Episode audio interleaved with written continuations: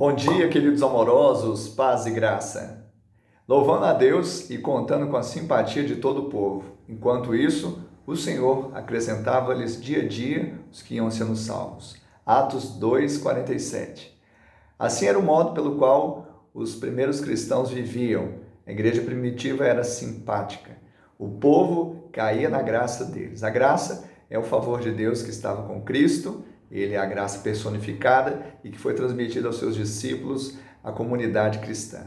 Nós devemos ser simpáticos. A simpatia é afinidade moral. É um canal através do qual nós aproximamos as pessoas de nós e normalmente as pessoas nos aceitam primeiro, depois aceitam a nossa mensagem. Que você seja esse homem cheio de graça, essa mulher cheia de graça, de simpatia de Deus para atrair pessoas ao Senhor. Que Ele te abençoe e te dê um dia de bênção e vitória em nome de Jesus.